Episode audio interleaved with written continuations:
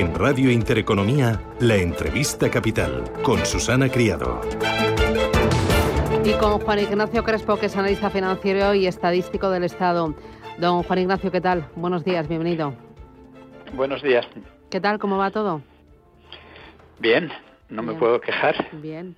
Bueno, hoy tenemos eh, día grande en los mercados porque tenemos primero reunión del Banco Central Europeo. ¿Qué esperar del Banco Central Europeo? ¿Qué puede decir, anunciar Christine Lagarde?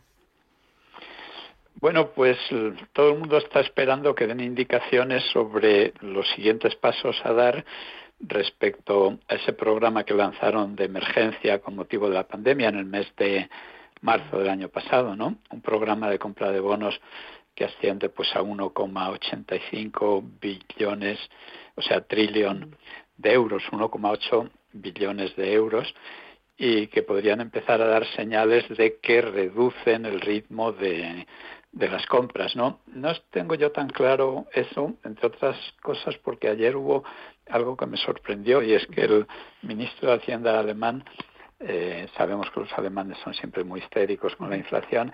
Y ayer su ministro de Hacienda dijo que no le preocupaba la inflación, que la veía transitoria, un poco lo que ha venido diciendo también la Reserva Federal, es decir, el Banco Central de Estados Unidos, y un poco lo que ha sido mi tesis también desde el principio, desde que empezó un poco esa inquietud excesiva con la inflación. Eh, una inquietud, bueno, que es razonable dado que desde los precios hundidos de, la primavera del año pasado, pues impresiona ver la subida que han tenido las materias primas. Cuando dice usted dar señales de que podría eh, empezar la retirada de estímulos, simplemente mensaje, o a lo mejor ya puede anunciar alguna fecha o alguna cantidad, o eso ya pues, sería poner muy nervioso al mercado. Sí, yo creo que para evitar poner nervioso al mercado probablemente sería primero indicaciones, ¿no?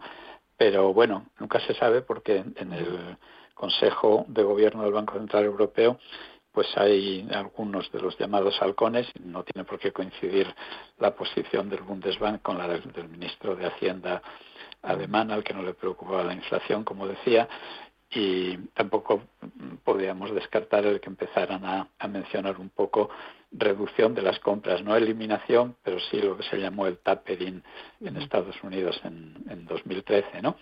Eh, no hay que descartarlo, pero yo creo que más bien serían eh, indicar que, que, pronto anunciarán el, esa, el, el, inicio de esas reducciones de compras de bonos, entre otras cosas porque la economía europea ya en este en lo que va de este trimestre empieza a dar signos mucho mejores, como sabemos eh, volvió a caer en recesión tras haber crecido en el verano del año pasado, volvió a caer en recesión en otoño y en invierno de, este año, pero ya con la apertura de los negocios, sobre todo en el sector servicios, y, con el avance en la vacunación y el control de la pandemia que eso significa, pues podrían permitirse ese lujo, pero parece un poquito prematuro, dado que que sería el primer trimestre en el que Europa, eh, va, vamos, la zona euro va, va, a crecer. Claro, porque ahora hará indicaciones, luego lo anunciará y luego ya comenzará la reducción eh, de, de, las compras, de, de o sea, el, llamado tapering. ¿Para cuándo usted prevé en Europa eh, ese, esa marcha atrás, esa reducción?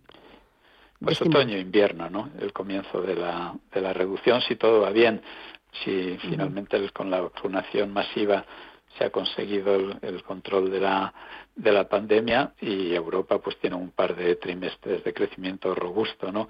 Que sería el de la y el del verano. A partir de ahí yo creo que se podrían permitir ese lujo, si no sería un poco eh, precipitado, ¿no? Y más teniendo en cuenta pues que todavía ni siquiera se ha puesto en marcha el plan de ayudas a las economías por parte de la propia Unión Europea, ¿no? Bueno, al final siempre los mercados y las economías van a estar topadas, porque una vez que el Banco Central Europeo empiece a retirar, pues llegará con la otra mano el Gobierno Europeo, ¿no? La Unión Europea, con ese plan de estímulos y al final seguirá habiendo liquidez y esto chutará.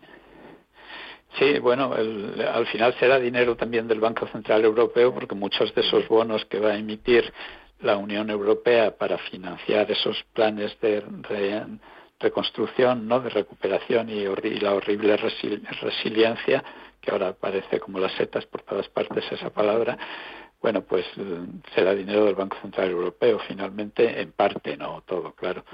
Y empezaremos a tener problemas que ya conocemos muy bien desde hace años, porque desde mediados de la década pasada eh, sabemos que hay un instrumento que se llama facilidad de depósito del Banco Central Europeo, donde los bancos llevan el exceso de liquidez que tienen, ¿no?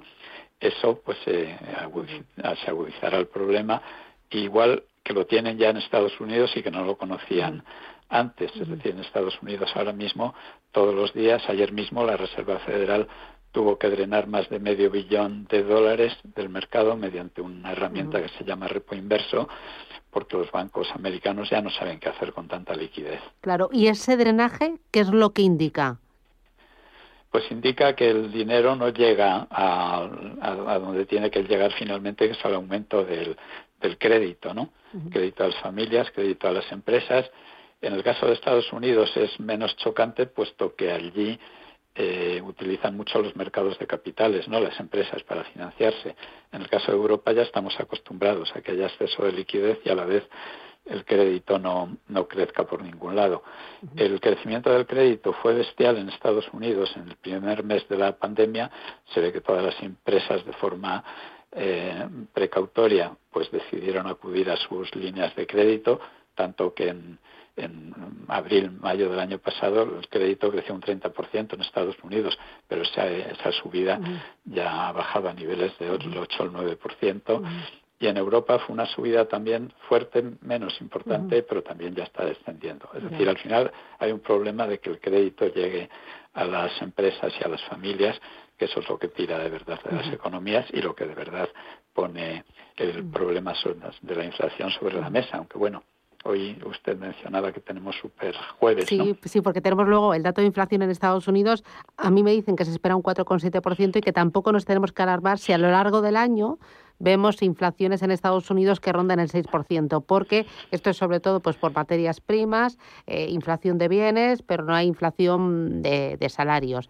Que esto va a ser transitorio. No sé si usted opina lo mismo. Bueno, no es que opine lo mismo, es que esa es mi tesis desde hace más de ocho meses, ¿no? o sea, es transitorio. O sea, esto de la inflación es puntual eh, y no hay que alarmarse. Eh, será durante dos, tres trimestres y ya está. Yo diría que durante, a lo mejor durante un año incluso. Vamos a ver, es que hay distintos componentes. Pues para mí, hoy hay una cosa esencial dentro de, en el desglose que se haga de, del dato de inflación de Estados Unidos, y es que la tasa anual de la energía haya decrecido. A ver, si recordamos, en abril del año pasado eh, los precios del petróleo se fueron, en el caso del futuro, se fueron a, menos 40 dólares y en el caso del contado, para el petróleo Brent se fueron a 15, 16 dólares, ¿no? Naturalmente, cuando se te ha sido a esos precios, dado que en abril estábamos ya en niveles de 60-65, pues que se ha multiplicado por cuatro el precio del petróleo, con lo cual la tasa de los 12 meses anteriores pues fue bestial. Pero esa tasa ya ha ido decreciendo eh, desde el mes de abril hasta ahora en junio, ¿no? Y por lo tanto pues debería reflejarse en el precio de la energía, eh, que no solo es el petróleo, sino que también es el gas, en fin, otras materias primas, pero debería empezar a reflejarse como que su impacto en la inflación ya no es tan fuerte. Si siguiera siendo, si fuera superior al de abril, eh, pues habría que preocuparse un poco. Pero bueno, igual mayo es demasiado pronto también para que esa bajada se pueda se pueda percibir en tasa anual. Eh, la gasolina sin plomo, lo que va de años, la segunda materia prima que más sube de precio, está en niveles de un 54-55% de subida en lo que va de año. Eh, aquí dos cositas más. Uno, el bono americano a 10 años está tranquilo, ¿no? Muy tranquilo. Bueno, tan, tan tranquilo que desde el 30 de marzo ha bajado 0,30%. Estaban en 1,77 y ahora están en 1,47, ¿no? Entonces eso es una buena señal, pero los mercados también se equivocan con sus señales, o sea que... y luego, el tapering en Estados Unidos, ¿usted para cuándo lo espera? Pues eh, también irán con muchísima prudencia, porque he visto la política súper expansiva de la administración Biden, por un lado, y que por otro lado, pues la Reserva Federal dice que la inflación es transitoria, con muy buen criterio, aunque yo empiezo ya a dudar de mi propio criterio y del de ellos.